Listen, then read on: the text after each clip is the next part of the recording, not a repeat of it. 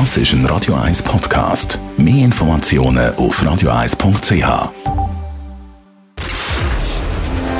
Shortlist. Namen, wo Schlagzeilen machen. Diskutiert von Mark Jäcki und dem persönlichen Verleger Matthias Ackeret. Jetzt auf Radio 1. Präsentiert von der IH Keller AG. Ihre Skoda-Partner. Jetzt mit dem neuen Skoda Karoq. ihkellerag.ch Willkommen zu der Shortlist. Heute mit diesen Namen. Justina Doreen Riederer kann die neue Miss Schweiz die Marke wieder ins Rampenlicht rücken. Rudi Matter, der SRF-Direktor, soll nach der gewonnenen No-Bilag-Abstimmung sein Sessel räumen. Das fordert ein Mitarbeiter von der Doc-Redaktion auf einem internen Kommunikationskanal. Der Beitrag überkommt viel Zustimmung. Und Thomas N. Die ganze Schweiz schaut fassungslos auf einen Prozess gegen Vierfachmörder von Rupperswil.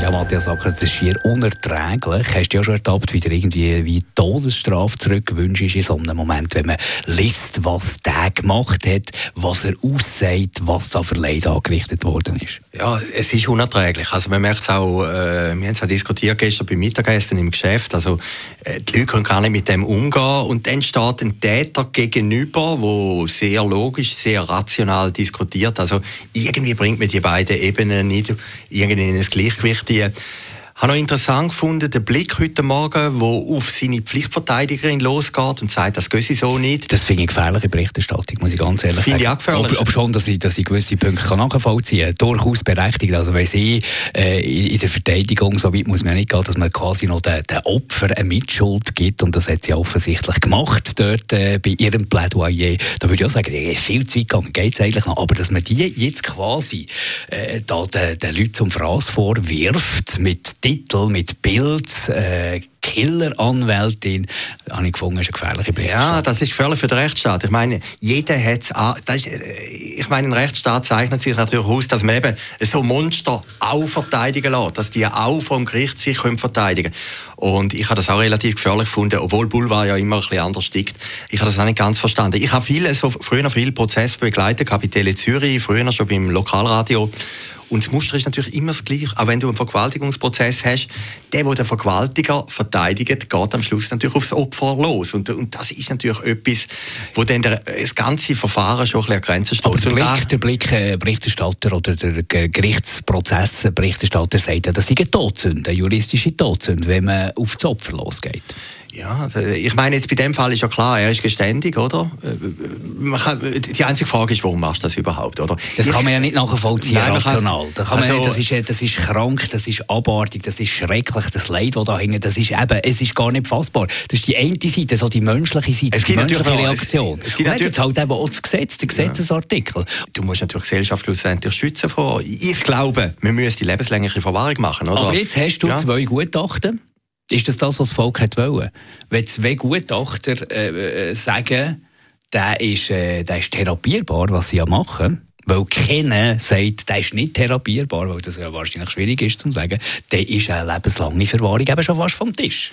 Ja, die Frage ist natürlich, wenn du sagst, was Volk will. Das darf ja eben nicht der Fall sein. Oder? Am Schluss ist es ein Prozess, wo vom Volk beobachtet wird. Nein, oder man mit, der, mit einer Verwahrungsinitiative. Ja, also meiner Meinung nach, von, von weit außen betrachtet, ja, muss man den einsperren. Es gibt natürlich Logisch noch, muss man einsperren. Es gibt natürlich noch einen Aspekt, und, und den vergisst man immer noch ein bisschen. Es gibt natürlich auch das Böse, oder? Es gibt natürlich einfach Leute, die, die einen bösen Charakterzug haben, wo, wo, wo im Irrationalen ist, wo man sich auch nicht erklären kann, wo man gar nicht muss erklären. Und das ist natürlich in dem Fall schon. Aber mich hat jetzt, als ich das verfolgt habe, oder wenn jetzt der Täter irgendwie das abgestritten hätte, wenn er äh, um sich geschlagen hätte oder weiß Gott was, wäre es vielleicht fast noch mehr erklärlich gewesen. Aber wenn man es jetzt liest, er geht völlig rational, nüchtern erklärt er da und dann, dann eben die Tat, wo man nicht kann, irgendwie Wort fassen die beiden Ebenen, die spielen irgendwie richtig nicht. Und dann merkst du natürlich irgendwie so ein bisschen den, den, den, den Unmut, merkst du gleich in diesen ganzen Kommentarspalten, bei vielen Plattformen sind sie abgestellt worden, weil natürlich da wird jetzt die Todesstrafe gefordert für so einen. Die Leute spüren sich nicht mehr, verständlicherweise, wenn man liest, was der gemacht hat. Ja, man ist überfordert. Also ich habe den Prozess auch immer verfolgt, auch 20 Minuten hat er so einen Ticker drauf. Und äh, so etwas, ich bin beim Bilkei-Prozess, das war ein grosser Mordprozess in den 2000er Jahren in Zürich. Oder dort war er dann Frage, ist er der Täter nicht, er hat es abgestritten. Aber, aber da ist der Fall äh, so klar. Aber dort ist irgendwie viel mehr, haben wir das Gefühl gehabt, eine menschliche Regung gewesen, oder? Auch vom, vom eigentlichen Mörder, der äh, den brüllt hat und abgestritten hat. Und, und, und er ist so sack, wenn man die Beschreibung kann folgen und schildert etwas, was völlig unfassbar ist. Und das macht den Fall so schwierig. Also, morgen am Freitag ist Urteilsverkündung wird erwartet, wenn ihr die Sendung als Podcast später anhört, dann wisst ihr bereits, was äh, geurteilt ist worden, wird natürlich die härtest mögliche Strafe geben, hoffentlich für den Thomas N. Gehen zum äh, leichteren Thema Rudi Matter. Der SF-Direktor soll nach der No-Bilag-Initiative zurücktreten. Er ist ja jetzt sowieso im Pensionsalter. Das fordert der Mitarbeiter auf einem Intranet und er hat dort extrem viel Zustimmung. Er selber, Rudi Matter, will nicht zurücktreten. Ich finde, wir müssen da hier ein bisschen unterscheiden zwischen Diskussion, Altersdiskussion. Ich finde nicht unbedingt, wenn jemand jetzt ein gewisses Alter erreicht hat, er kann nicht weitermachen. Die Frage ist, macht er seinen Job gut oder nicht? Ja, natürlich. Aber er ist natürlich angestellt in einem Unternehmen und er kann selber nicht... Bis, nein, du kannst ja. bis 70 ja, in diesem Unternehmen. Er, er hat selber eine Verlängerung gemacht für sich und ja. er hat weg, oder? Die also, gesagt, aber das passt den Mitarbeitern nicht. Nein, es ist, was mich eigentlich stört in dieser Diskussion, sie kommt erst nach der Abstimmung. Also vor der Beilagabstimmung, ist ja strategisch, hat niemand die Frage diskutiert und jetzt kommt das plötzlich, bricht das auf und es ist natürlich, wenn dann irgendeine Schleuse offen ist, dann kommt natürlich der ganze Wasserfall. Es ist ja nicht nur einer gewesen, einer von der Dokumentärabteilung hat das angeworfen, dann hat es, glaube 400 Likes gegeben. Und dann hat es auch einen Aufstand gegeben von den Stars gegen den Rudi Matter.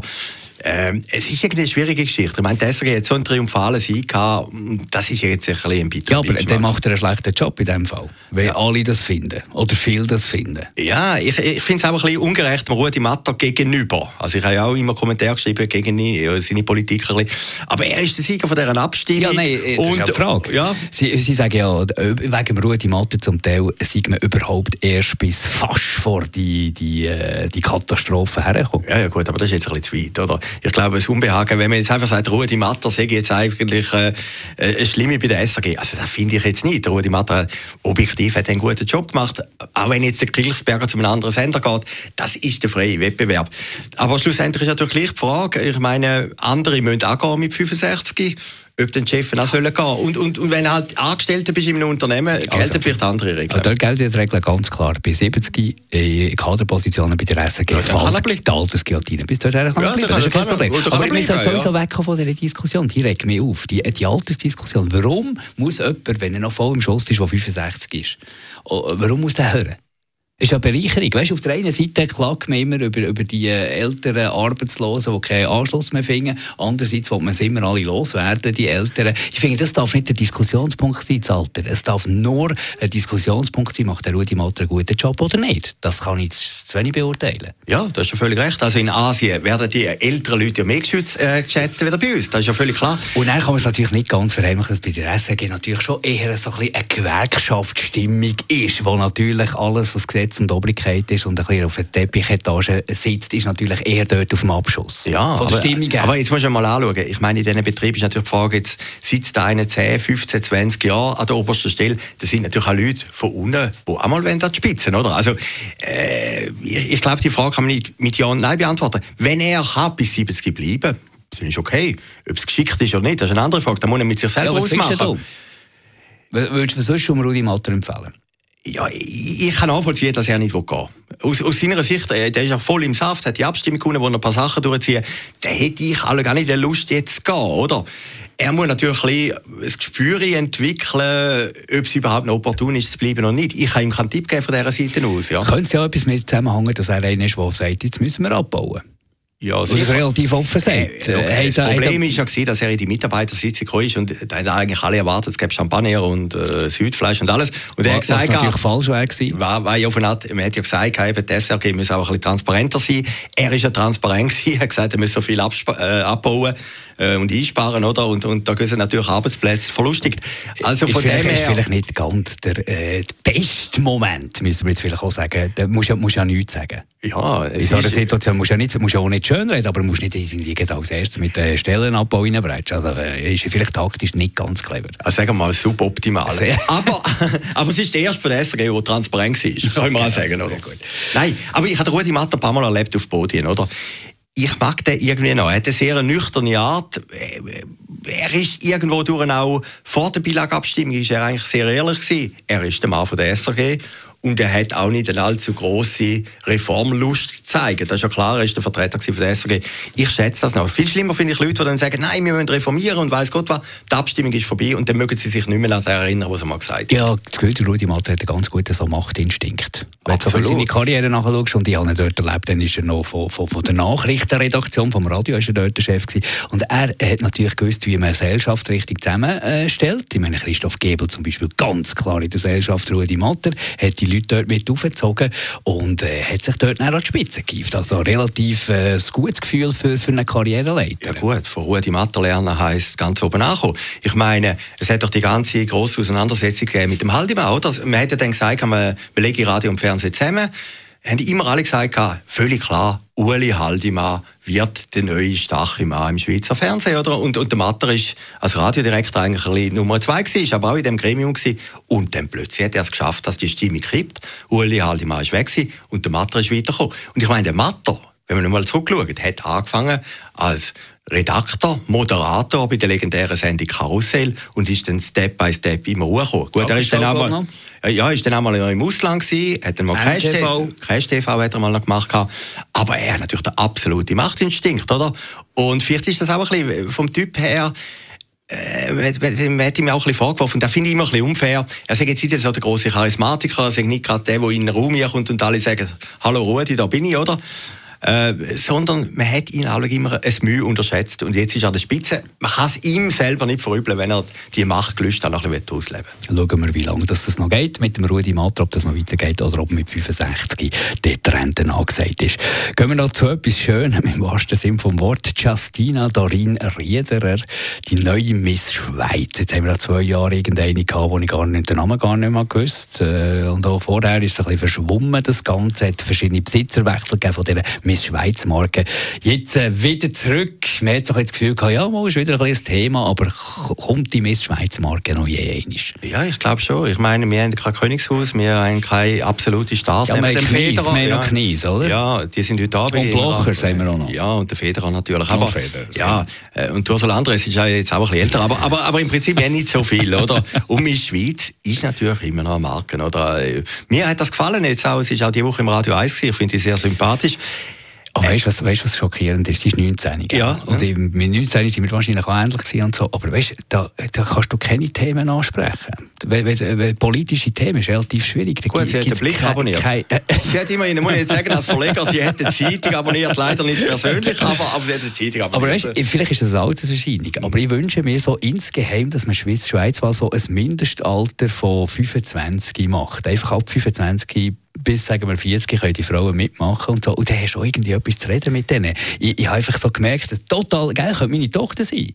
Ja, kann natürlich meine schön. Tochter sein. Ja, könnte deine, ja. deine Enkelin sein. Ja, nein, nein. nein. Ja. Urenkelin. Nein, aber, aber, ich muss sagen, weißt, irgendwie, äh, ist etwa 19-Jähriges schon überhaupt so weit, dass er eine Ausstrahlung haben Showtalent sein dass er, kann, dass er kann die Schweiz repräsentieren und jetzt eben so eine Miss Schweiz Marke wieder ins Spiel bringen. Ja gut, aber jetzt muss man doch sagen, viele von den ehemaligen Miss Schweiz haben doch einen Weg gemacht. Silvia Affolter, Anita worden. Buri, Patricia Fessler, Claudia äh, Rigotti. Ich meine, das sind doch großartige Karrieren. Natürlich sind sie noch interessant worden. Christa Rigotti. Christa Rigotti, Entschuldigung. Nein, aber, aber das Spannende ist doch etwas anderes. Ich meine, ich habe das super gefunden, gerade im MeToo-Zeitalter macht man wir wieder eine Miss Schweiz-Wahl. Mit Bikini-Durchgang. Mit Bikini-Durchgang. ist doch ein stiller Protest da im Aargau, den man gemacht hat. Und, und du, du sagst natürlich etwas Richtiges. Muss eine Miss Schweiz jetzt den Goethe gelesen haben? Nein, natürlich nicht. Ich glaube nicht. Nein, eine Miss Schweiz. Nicht. Das verlangen wir ja gar nicht von so einer Miss Schweiz. Dass sie irgendwie politisch und so. Aber weißt du, ein bisschen etwas vom Leben schon ja, ja, so interessant. Ja, gut, ja, hast ja nicht, kannst ja nicht. Gut, aber sie ist, ist total sympathisch. Ja, aber ist doch interessant. Sie hat Krach mit ihrem Vater, ist die Familienkonstellation ist ja noch spannend. Aber jetzt abgesehen von dem, Ja. Ich, ich, ich finde, ich find, das ist ja nicht Aufgabe. Miss Schweiz ist die Wahl von der schönsten Schweizerin und, und mehr muss ja auch nicht sein. Und, und, und wenn es ein Ereignis ist, das die Leute irgendwie fasziniert und interessant finden, das ist ja der Sinn von einer Misswahl. Du hast ein bisschen Werbebranche so ein bisschen im Auge. Matthias Sacker, als Chefredakteur und Verleger von «Persönlich». Ist das etwas, was gefragt ist? Ja, ich also eine Miss Schweiz. Ja, ich, also früher war es gefragt, die Zeit hat natürlich brutal geändert. Da kommt jetzt darauf an. Ich meine, eben, Christa Rigozzi, die, die ist ja, glaube ich, Millionärin geworden mit dem Ganzen. Anita Puri auch. Also früher hat es noch funktioniert. Die Zeit hat natürlich schon so radikal geändert, ob jetzt in dem ganzen Umfall bis Schweizwahl noch die Rolle spielt, eben in dem MeToo-Zeitalter. Trotzdem ein Lanzenbrecher für reifere Frauen. Miss Schweizer sind erst interessant geworden im Verlauf der Jahre und selten dann, wo sie gewählt wurden. Anita Bori, die ich grossartig finde. Oder, äh, was hast du noch, deine Generation? Was ist noch? Silvia Balsarini. Silvia Affolter. Silvia Affolter natürlich. Fessler. Die, die, die, ja, das sind Stefanie, oh, Berger. Stefanie Berger. Ja, Stefanie Berger, mittlerweile auf der Bühne. Eine lustige, äh, lustige Nudel, glatte Nudelfrau. Fast so lustig wie du, oder? Übrigens, morgen Freitag Gast bei mir in der Morgenschau. Ah, okay. Stefanie Berger also, und direkt. Du, du, du lässt jetzt alle, das ist jetzt, jetzt alle Das ist jetzt Drache an den 19-Jährigen, dass du sagst, jetzt sind wir Hilfen, oder? Sympathisch, die äh, neue Miss Schweiz, absolut sympathisch, aber ich glaube, äh, es gibt erst etwas her, so nach ein paar Jahren, wenn man so ein bisschen äh, Lebenserfahrung mitgebracht hat. Gut, aber dann muss man sagen, ist die Wahl nachhaltig denkt. Shortlist mit dem Mark Jäcki und dem Matthias Ackeret. Zum Nachlesen und Abonnieren als Podcast auf radioeis.ch.